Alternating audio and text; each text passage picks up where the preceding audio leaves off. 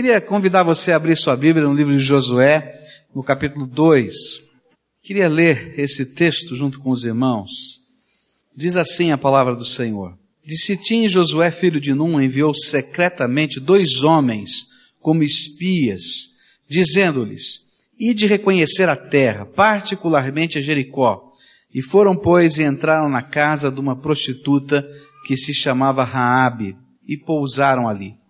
E então deu-se notícia ao rei de Jericó, dizendo, Eis que essa noite vieram aqui uns homens dos filhos de Israel para espiar a terra. Pelo que o rei de Jericó mandou dizer a, a Raabe, Faze sair os homens que vieram a ti e entraram na tua casa, porque vieram espiar toda a terra.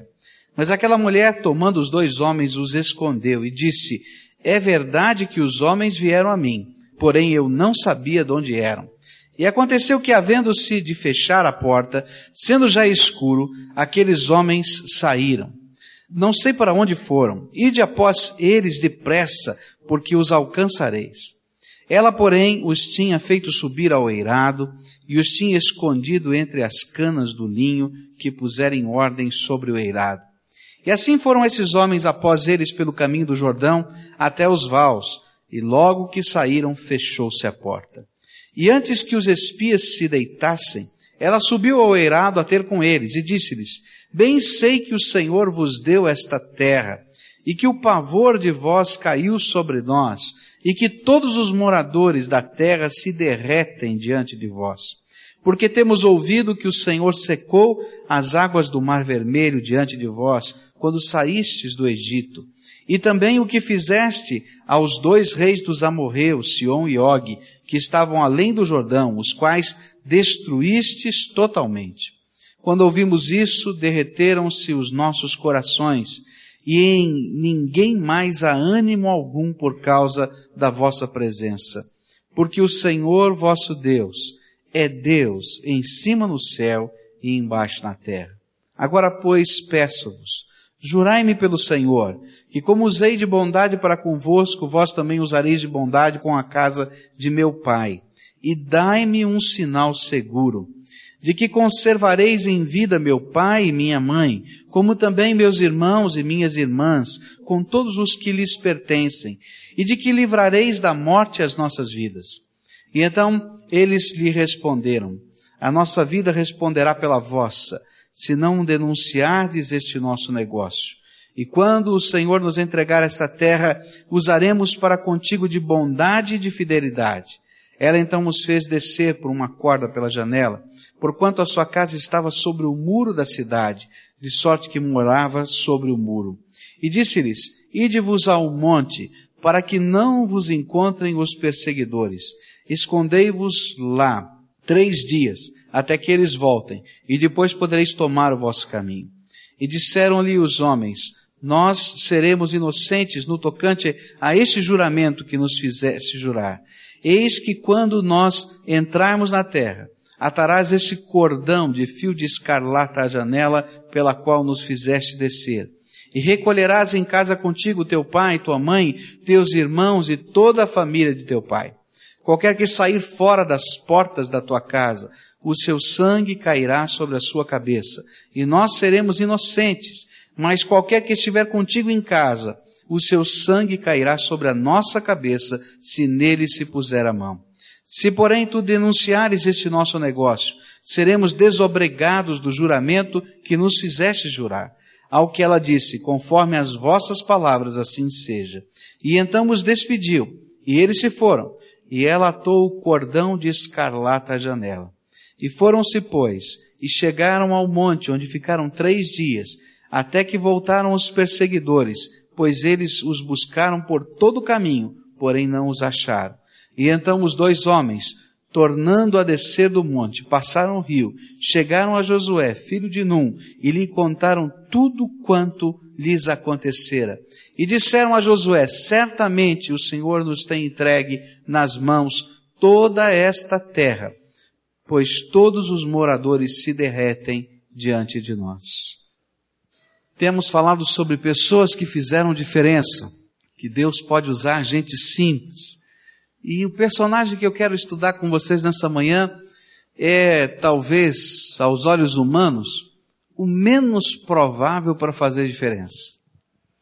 Deus escolhe usar e abençoar a vida de uma prostituta, Raabe. E nesse contexto, Deus vai mostrando para a gente como Ele pode fazer diferença quando determinados princípios da Sua palavra, da Sua vontade, são colocados dentro do nosso coração. E Raabe vai nos ensinar isso. Raabe foi uma mulher que fez diferença na sua casa. Ela foi o portal de salvação para ela e para toda a sua família. E é nesse contexto que eu quero olhar para a vida de Raabe. Como Deus pode trabalhar salvação, como Deus pode trabalhar a bênção dele na nossa casa, como Deus pode usar as pessoas, não importa a história que tenham, não importa o contexto de onde venham, como a graça de Deus se derrama copiosamente sobre as nossas vidas, se nós estivermos dispostos a seguir o projeto e o chamado dele. E nesse contexto é que olho para essa mulher. Como é que, que passos que esta mulher deu para poder ser instrumento de Deus para a salvação, tanto dela como de toda a sua casa? Como é que funciona isso? Nós falamos sobre pessoas que estão orando pela salvação de outras pessoas, 18 anos, a gente tem aqui outros que estão com o coração tão alegre, tão feliz, porque a palavra de Deus está fazendo diferença dentro do contexto do seu lar, de alguma maneira. Mas quais são os passos pelos quais Deus nos transforma num portal de bênção para toda a nossa casa? Quando eu olho para a história de Raabe, eu aprendo que o primeiro passo dado para que nós nos transformemos num portal de bênção para a nossa casa é que tenhamos os nossos ouvidos abertos para aquilo que Deus está fazendo. Todas as coisas no mundo espiritual começam com o ouvido. A palavra de Deus diz que a fé vem ao nosso coração por ouvir a palavra de Deus. Quando o nosso ouvido começa a ficar sensível àquilo que Deus está fazendo, e nós começamos a perceber a manifestação, o poder, a intervenção de Deus ao nosso redor. Nós abrimos a porta do nosso coração primeiro, para que as coisas do poder de Deus comecem a acontecer em nossa vida e na nossa casa. Foi assim que aconteceu com Raab. Versículo 10 diz assim: porque temos ouvido que o Senhor secou as águas do Mar Vermelho diante de vós, quando saístes do Egito. Havia uma notícia que estava correndo pela terra. A notícia chegava na cidade mais fortificada daqueles tempos, a cidade de Jericó, onde os muros da cidade eram o orgulho da sua cidade. Naquele tempo, os muros da cidade representavam a sua dignidade, a sua riqueza e a sua fortaleza.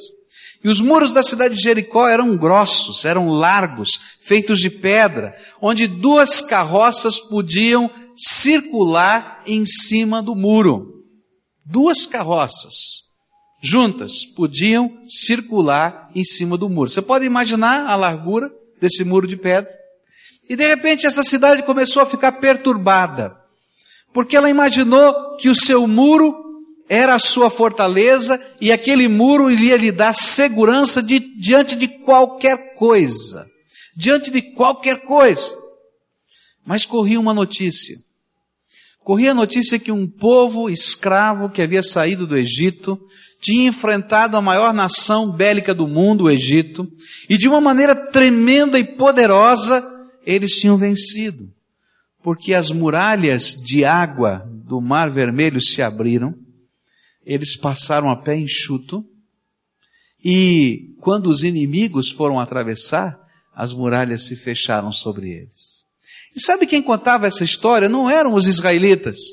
Eram os povos da região, eram os egípcios que contavam, eram as pessoas de Canaã que contavam, e essa história ia de boca em boca. Olha, eu não sei se o muro da cidade é suficiente. Eu não sei se o muro da cidade é suficiente, porque esse povo tem algo diferente e esse povo tem um Deus diferente sobre eles.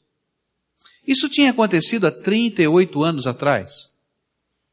E essa notícia continuava a circular pelas cidades de Canaã.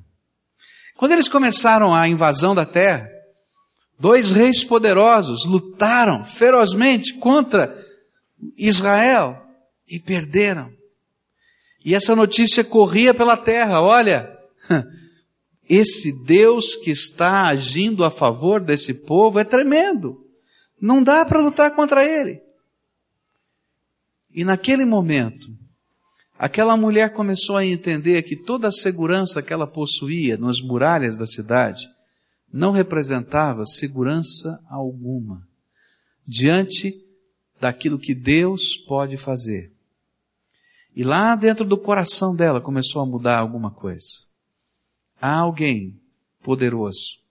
Há algo maior do que as coisas concretas de pedra que sustentam a minha vida.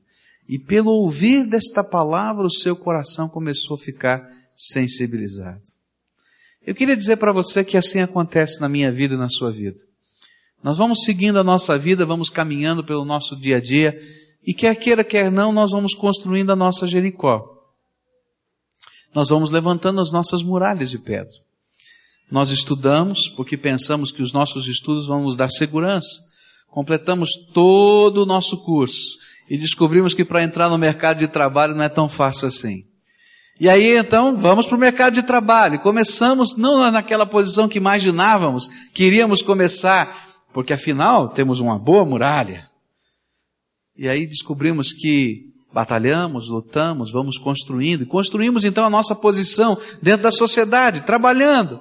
E colocamos mais algumas pedras na muralha e dizemos assim, agora a muralha está firme, está forte. E aí começam a surgir outras circunstâncias da nossa vida que fogem ao nosso controle, circunstâncias do nosso coração, circunstâncias dos relacionamentos, circunstâncias com o nosso corpo, como enfermidades, e a gente vai descobrindo que as muralhas concretas que construímos para nós nunca são suficientes para proteger a nossa vida. E é nessa hora que nós precisamos ouvir a voz de Deus. A sua vida é muito mais do que as muralhas que você tem construído. E você precisa olhar para cima. E é difícil olhar para cima se a gente não tiver referenciais. E é nesse contexto que a palavra de Deus começa a falar ao nosso coração. Quando descobrimos os referenciais do Senhor na Sua palavra, quando descobrimos pessoas compartilhando de coisas que nos parecem surpreendentes, tão esquisitas, tão fora do contexto, mas que lá dentro do nosso coração, algo, alguém, o Espírito Santo está a nos dizer, o Senhor Deus é vivo e poderoso. E Ele é a nossa confiança. Eu gosto de um salmo de Davi, e Davi dizia assim, uns confiam em carros, outros confiam em cavalos, mas nós confiamos no Senhor dos Exércitos. Ele era um guerreiro e dizia assim: olha, uns confiam nas máquinas de guerra, outros confiam na cavalaria, outros confiam no poder bélico de um exército. Eu, como guerreiro, descobri o seguinte: nada disso funciona se Deus não derramar a sua graça sobre a minha vida. Se Ele derramar graça sobre a minha vida, eu enfrento um gigante com pedra pequenininha na minha mão. E foi isso que Ele fez com Golias.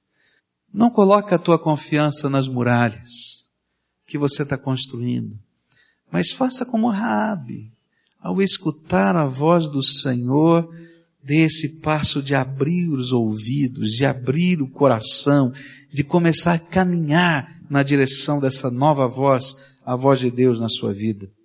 A segunda coisa que aconteceu no coração de Raabe, diante das palavras que ela ouvia, foi algo que muitos de nós não gostamos, mas que é necessário que haja no nosso coração. A Bíblia diz que o princípio de toda sabedoria é o quê? Quem sabe? O temor do Senhor. O temor do Senhor é o princípio de toda sabedoria. À medida que ela foi ouvindo tudo aquilo quanto Deus estava fazendo através do seu povo Israel, no coração de Raabe começou a vir temor, temor de Deus. Temor de Deus. Olha só o verso 9, o que diz. E disse-lhes, bem sei que o Senhor vos deu esta terra, e que o pavor de vós caiu sobre nós, e que todos os moradores da terra se derretem diante de vós. À medida que ela foi ouvindo aquelas palavras, nasceu no seu coração temor de Deus. Sabe, o segundo passo para que alguém se transforme num portal de bênção e salvação nessa terra, um portal de bênção e salvação para sua família, para sua casa, é quando as palavras do Senhor, semeadas nos nossos ouvidos e arraigadas no nosso coração, produzem temor. Temor do Senhor em nós. Esse temor no coração de Raabe era uma espécie de certeza de que quando o povo de Deus chegasse para se confrontar com o povo da sua cidade, Deus estaria com o seu povo. E que Israel seria uma espécie de instrumento do juízo de Deus para a vida dela, da sua família e da sua cidade. Era uma certeza que no confronto entre Deus e Jericó, Jericó perderia. Isso era o sentimento. Ela sabia que não havia maneira de vencer Deus nesse confronto. E que por mais que trabalhassem, que por mais que se organizassem, por mais que fortalecessem o muro, por mais pedras que fossem colocadas ali, na hora que Deus chegasse não haveria muro que pudesse resisti-lo e nada que pudesse impedir o seu julgamento e o seu juízo. Nós vivemos dias onde o temor do Senhor tem desaparecido do coração. Muitas pessoas nem entendem esse negócio de temer a Deus. Poucos de nós pensam com seriedade no dia em que terão de prestar contas diante de Deus. Prestar contas da sua própria vida. A palavra de Deus nos diz que todos nós vamos comparecer diante de Deus como justo juiz da nossa vida. Todos nós. E a Bíblia é bem clara em dizer que não há muralha de pedra, não há obras que possamos fazer, não há coisas que realizemos que seja suficiente para esse encontro. Sabe por quê? Porque eu e você somos pecadores. Eu acho que uma das vantagens que Raabe tinha diante de nós é que Raabe tinha consciência que era pecadora. Ela sabia quem ela era. Ela era prostituta e ela tinha consciência de que isso era pecado. Muitos de nós, às vezes construindo a nossa muralha de pedra, não entendemos que somos pecadores. Nós dizemos, olha, eu, eu sou uma boa pessoa, não é? Eu não matei, não roubei, não fiz isso, não fiz aquilo. Eu acho que Deus tem um lugarzinho para mim na sua jornada. E nós não entendemos a dinâmica. A dinâmica é que a única maneira, a única maneira de nós adentrarmos a presença de Deus não é com aquilo que fazemos ou construímos com as nossas mãos, porque somos pecadores e estamos perdidos. Mas a única maneira é algo que venha do próprio Deus sobre a nossa vida como graça, como favor imerecido, como perdão dos nossos pecados. Se tivesse algum jeito de a gente se apresentar diante de Deus nesse dia do juízo, apenas com as ferramentas das nossas mãos, apenas com as pedras que colocamos na nossa muralha, o Pai eterno nunca teria permitido que Jesus, o seu filho, morresse na cruz. Se você ama o seu filho, você pode imaginar quanto Deus ama Jesus. Se ele permitiu é porque não tinha outro jeito, não tinha outra saída. De salvar a minha vida e a sua vida. E então Raabe tinha essa consciência de que naquele dia em que o exército de Israel chegasse nas muralhas, seria dia de juízo para ela e para sua terra. E havia no seu coração temor desse dia. Uma santa reverência envolvia esse pensamento. A Bíblia nos ensina que o temor do Senhor, como princípio da sabedoria, coloca a nossa vida em foco. O importante não é a muralha que eu estou construindo, não são as coisas que estamos realizando. O importante não são os troféus que ganhamos. O importante não é o dinheiro que colecionamos ou guardamos. O importante é que a graça de Deus esteja sobre a nossa vida, porque a Bíblia diz que céu e terra vão passar, tudo isso aqui vai passar, as muralhas vão cair um dia, sejam de que estrutura forem. Mas o que vale é a graça e o poder de Deus sobre o nosso coração. Essa é a verdadeira bênção. Se você quer ser um portal de bênção na sua casa, na sua família, primeiro escuta a voz de Deus sobre o teu coração. E quando o Espírito Santo começar a mostrar quem você é, onde você tem colocado a sua confiança, e quando ele começar a talvez quebrar as estruturas da sua confiança, para que você possa enxergar que a verdadeira confiança só pode estar centrada em Deus. Não luta contra isso, mas permita que uma santa reverência venha no teu coração. De dizer, Senhor, dependo de Ti. Quero dizer para você que há momentos na nossa vida em que o Espírito Santo se confronta conosco. Há muitos momentos na nossa vida em que o Espírito Santo se confronta conosco. Especialmente quando nós estamos focados nos nossos muros, nas nossas pedras. E às vezes, na sua misericórdia, Deus não arrebenta todos os muros, mas Ele dá uma chacoalhada. E a gente começa a ver que o muro de pedra não é tão sólido assim. E a gente tem que olhar para cima e dizer: Senhor, tenha misericórdia da minha vida. E esse é o terceiro passo.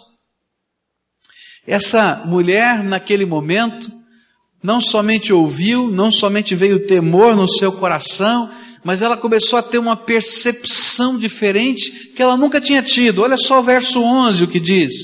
Lá na parte final, porque o Senhor vosso Deus é Deus em cima no céu e embaixo na terra. Aquela mulher começou a entender que Deus não era um ídolo que ficava num canto da sua casa para de alguma maneira proteger contra alguns maus espíritos que Deus não era o Deus dos israelitas, como eles acreditavam nesse tempo. Ah, eles são os, o Deus dos israelitas, nós temos o Deus de Jericó, e vai haver uma batalha entre os dois deuses. Vamos ver quem é melhor. Nem Deus era um especialista qualquer. Né? Esse aqui é o Deus para fazer milagre no sentido de dívidas. Então vamos fazer oração para esse Deus, porque ele é bom para arrumar o pagamento das dívidas. Ou esse aqui é o Deus especialista na guerra. Então vamos pedir a Deus, esse Deus da guerra, que nos dê a vitória. Não! Esse aqui é o Deus.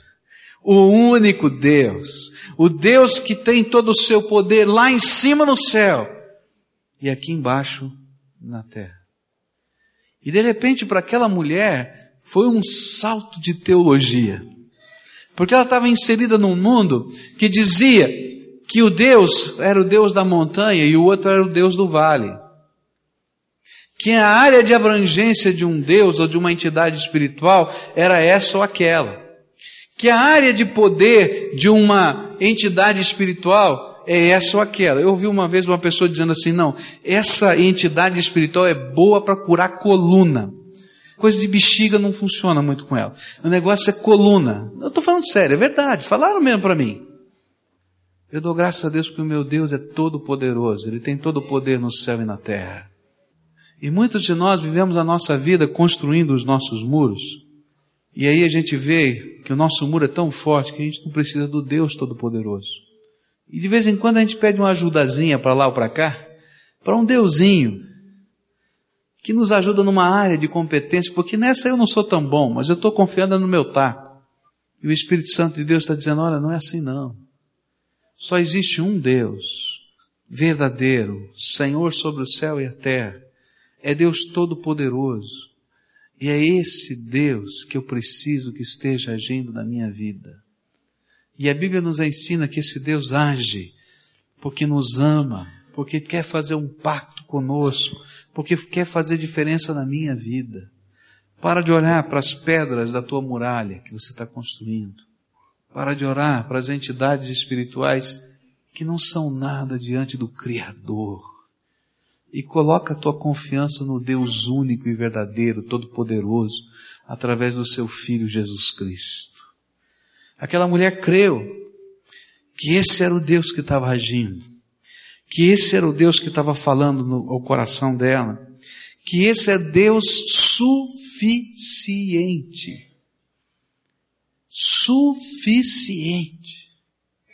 Uma das coisas que nós temos o costume de pregar e às vezes as pessoas não compreendem, nós temos um código de linguagem que às vezes nos atrapalha, é dizer que nós confiamos em Jesus Cristo como nosso único e suficiente Salvador.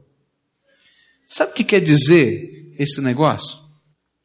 É que a nossa confiança está firmada exclusivamente em Jesus.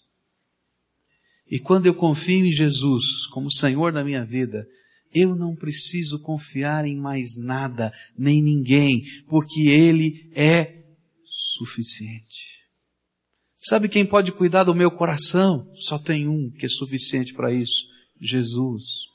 Sabe quem pode cuidar da vida eterna, da salvação eterna na minha vida? Só tem um que é suficiente e tem nome: Jesus. Sabe quem pode cuidar da minha coluna? Só tem um que é suficiente, Jesus. Mas ele não cuida só da coluna, ele cuida do meu ser inteiro. E eu não preciso mandar recado para o meu Senhor.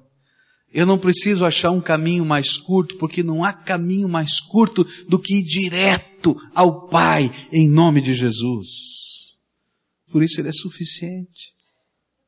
E aquela mulher começou a crer que existia um Deus todo-poderoso e suficiente. Ela ouviu, o seu coração temeu, uma santa reverência nasceu dentro dela. Começou com medo, porque ela sabia que não podia enfrentar um encontro com esse Deus. Ela não estava preparada, as suas muralhas não valiam, que o Senhor era maior. E ela creu que esse Deus era poderoso. E então, diante desses passos de fé que vão se sucedendo, ela faz uma decisão. E naquele momento ela firma um pacto com o Senhor Todo-Poderoso e com o seu povo. E esse pacto firmado com Deus não era alguma coisa só verbal. Não era uma coisa apenas de fé guardada no coração, mas era alguma coisa que envolvia compromisso na vida. Ela podia dizer, como qualquer ser humano talvez dissesse, puxa vida, não sabia que eles eram tão perigosos assim, estão aqui no quarto tal. Não é assim? Entra. Talvez fosse a coisa mais normal. Talvez se você estivesse lá, você faria isso. Mas sabe, aquilo que ela ouviu de Deus, o temor que havia no coração dela, aquilo que ela cria a respeito do Deus Todo-Poderoso, fizeram com que na prática ela firmasse um compromisso com o Senhor. E naquela hora ela disse, já saíram. Sabe, era aquele tipo de pacto que não tem volta. Naquele tempo, fazer o que essa mulher fez representava pena de morte. Porque ela estava ajudando os espiões num tempo de guerra. E é isso que acontece conosco quando caminhamos pela fé.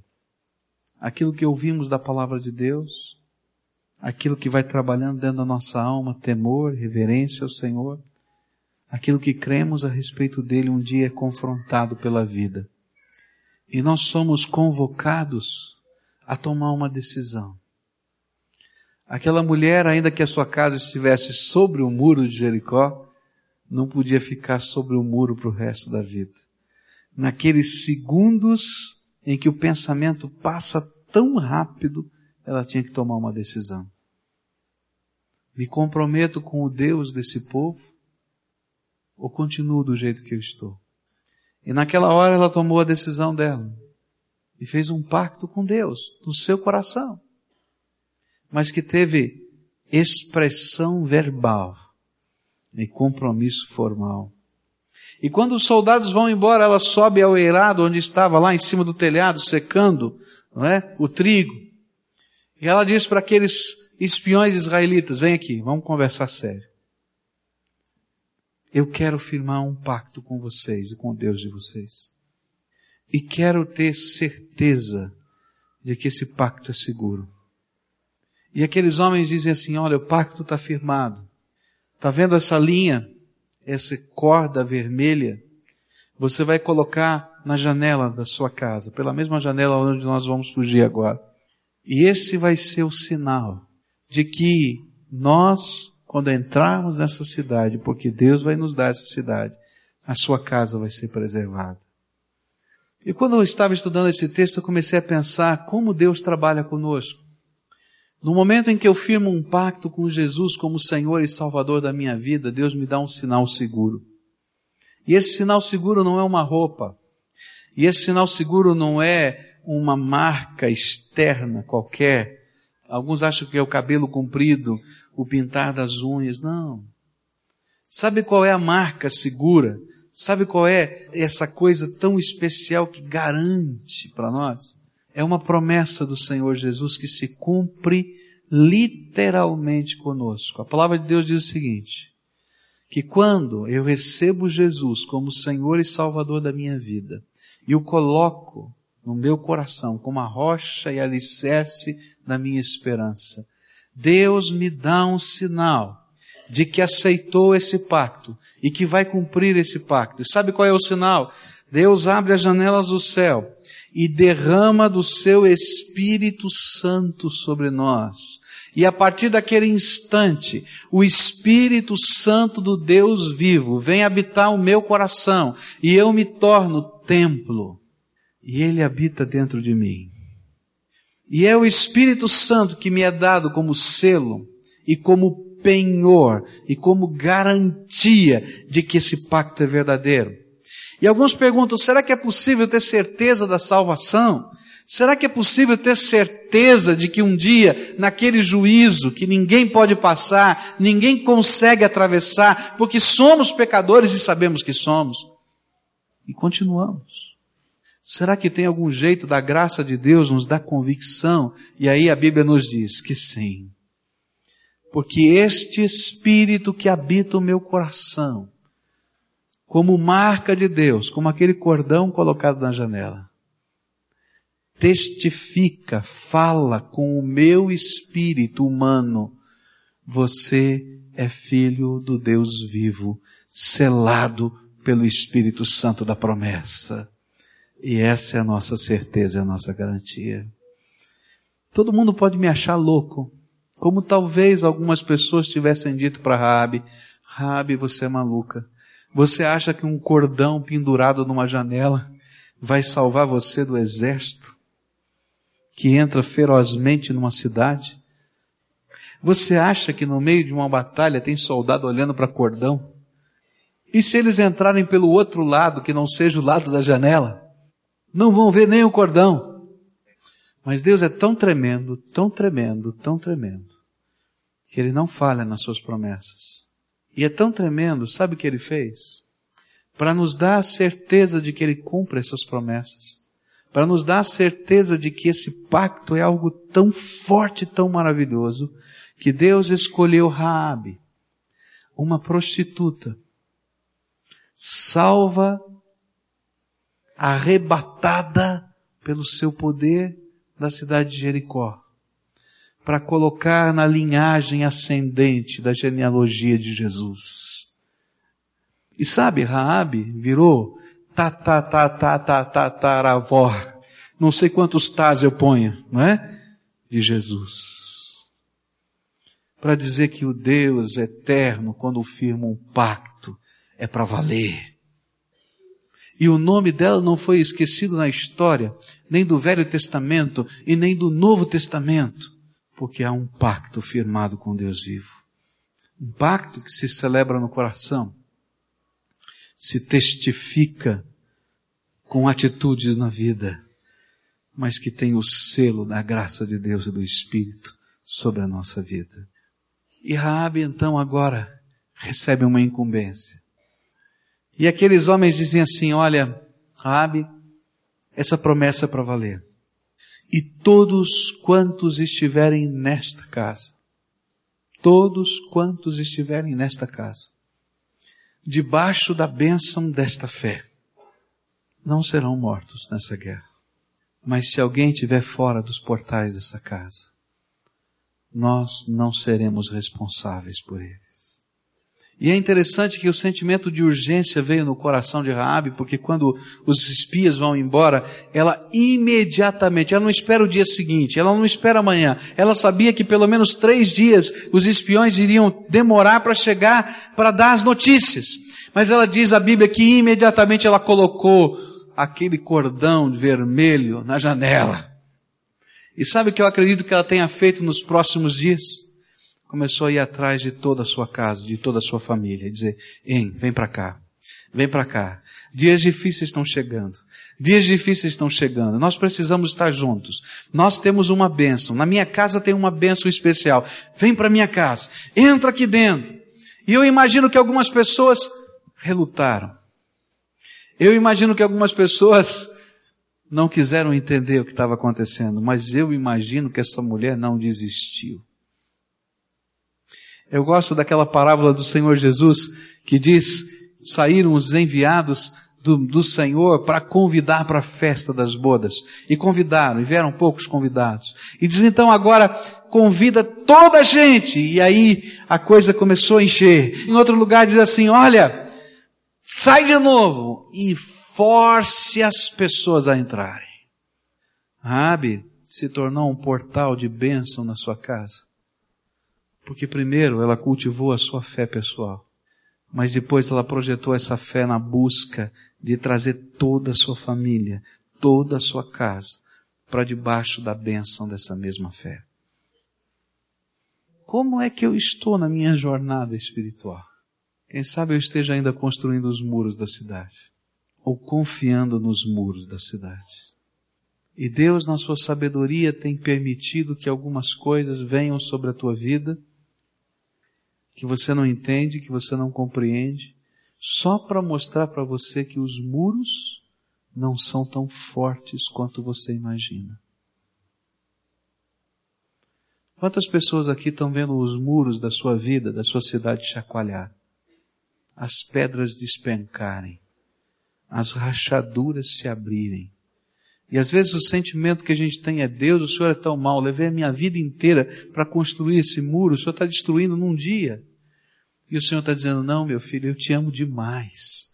Porque se você continuasse confiando nos muros das das suas forças, da tua inteligência, da tua capacidade, do teu dinheiro, você morreria com o muro e tudo.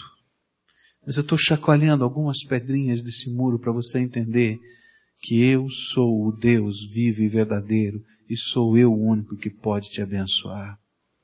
E sabe o que Deus quer fazer na tua vida? Que haja temor do Senhor. Às vezes nós vivemos a vida olhando para cima, para baixo, e Deus, Deus é um acessório. Quando é acessório?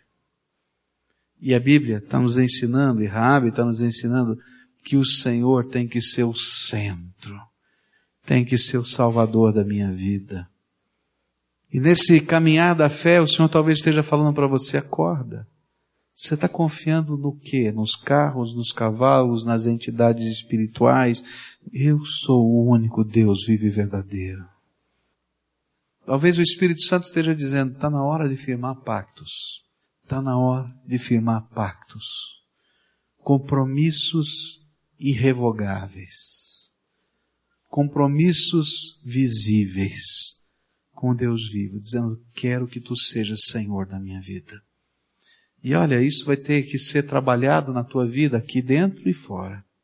E o segundo grande desafio para aqueles que já viveram esse pacto é, tá na hora de ser ousado, trazer, convocar e puxar toda a sua casa para debaixo dessa benção. Sabe de onde vem a ousadia? Vem do sentimento de urgência e de perigo que os nossos queridos estão vivendo. Rabi insistiu. Eu acho que ela foi chata. Eu acho que ela foi dura. Porque ela sabia que as muralhas de Jericó iam ir. Dias depois, os soldados cercaram a cidade de Jericó. E durante sete dias marcharam ao redor dela. E aquele povo talvez estivesse dizendo, o que está acontecendo? Eles vêm para a guerra ou não vêm para a guerra? Vão fazer parada militar aqui na frente da nossa muralha? Alguns disseram, estão com medo das nossas pedras. Mas no sétimo dia o povo começou a gritar e bradar louvores a Deus. E sem que uma flecha fosse atirada, sem que uma pedra de catapulta fosse lançada, as muralhas de Jericó caíram pelo poder do Deus vivo. E Jericó entendeu, esse é dia de juízo para nós. Se você é aquela pessoa que tem ouvido a voz de Deus, se você é aquela pessoa que o temor do Senhor tem nascido no teu coração, se você é essa pessoa que crê nesse Deus único e verdadeiro e sabe que Ele é suficiente, o Espírito Santo já te convenceu disso, está na hora de firmar um pacto com Ele. Pacto de vida, pacto verdadeiro, transparente, pacto que vai afetar todas as áreas do teu relacionamento. O Espírito Santo está falando aqui no teu coração, tá? Então deixa ele completar a obra que ele tem para fazer na tua vida. Deixa ele fazer do jeito dele, da maneira dele, no teu coração. Eu quero orar com vocês agora. E essa oração é um clamor. É um clamor que começa com os seus lábios, com o seu coração. E você vai dizer, Senhor Jesus, eu sou um pecador. Eu tenho tentado construir a minha segurança nas minhas muralhas mas eu sei que essas muralhas não conseguem proteger a minha vida. E eu quero, Senhor, te invocar para ser o Senhor, o Salvador, o Redentor, a rocha eterna onde eu quero me apoiar. Jesus firma um pacto comigo, porque eu quero firmar um pacto contigo. E eu sei que esse pacto vai ser provado pelas circunstâncias da vida mas firma um pacto comigo. E me dá forças, Pai, para que a decisão que eu estou tomando aqui, ela perdure e na prova da vida, ela seja confiável, fiel. Mas do Senhor, eu preciso de alguma coisa que venha da Tua graça sobre mim. Ó Espírito Santo de Deus, eu quero te pedir que nessa hora, assim como aconteceu com Raabe, quando aqueles espias deram aquele cordão vermelho e disseram: coloca esse cordão na janela, porque este é o sinal, sinal que empenhamos junto com a nossa vida, de que você e a sua casa serão salvos. Eu quero te pedir, Pai, quero te pedir, Jesus querido, o Senhor que já empenhou a sua vida para nossa salvação, derrama do sinal do teu Espírito sobre esse teu povo derrama do selo do teu Espírito Santo sobre eles. E que o pacto que eles estão firmando com o Senhor seja, Senhor, intensificado, fortalecido, renovado pela presença do teu Espírito Santo agora. Ó Pai, que a alegria da salvação esteja sobre eles.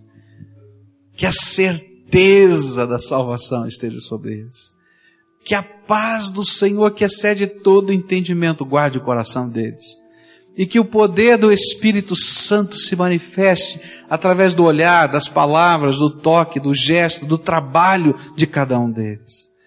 E Senhor, se é preciso libertação de alguma coisa que Satanás colocou no meio da vida deles, eu quero te pedir em nome de Jesus, arrebenta as correntes do inimigo e revela o teu poder, a tua glória e que eles sintam a manifestação do Todo-Poderoso sobre a vida deles. Escuta, Pai, o nosso clamor. Oramos no nome de Jesus. Amém.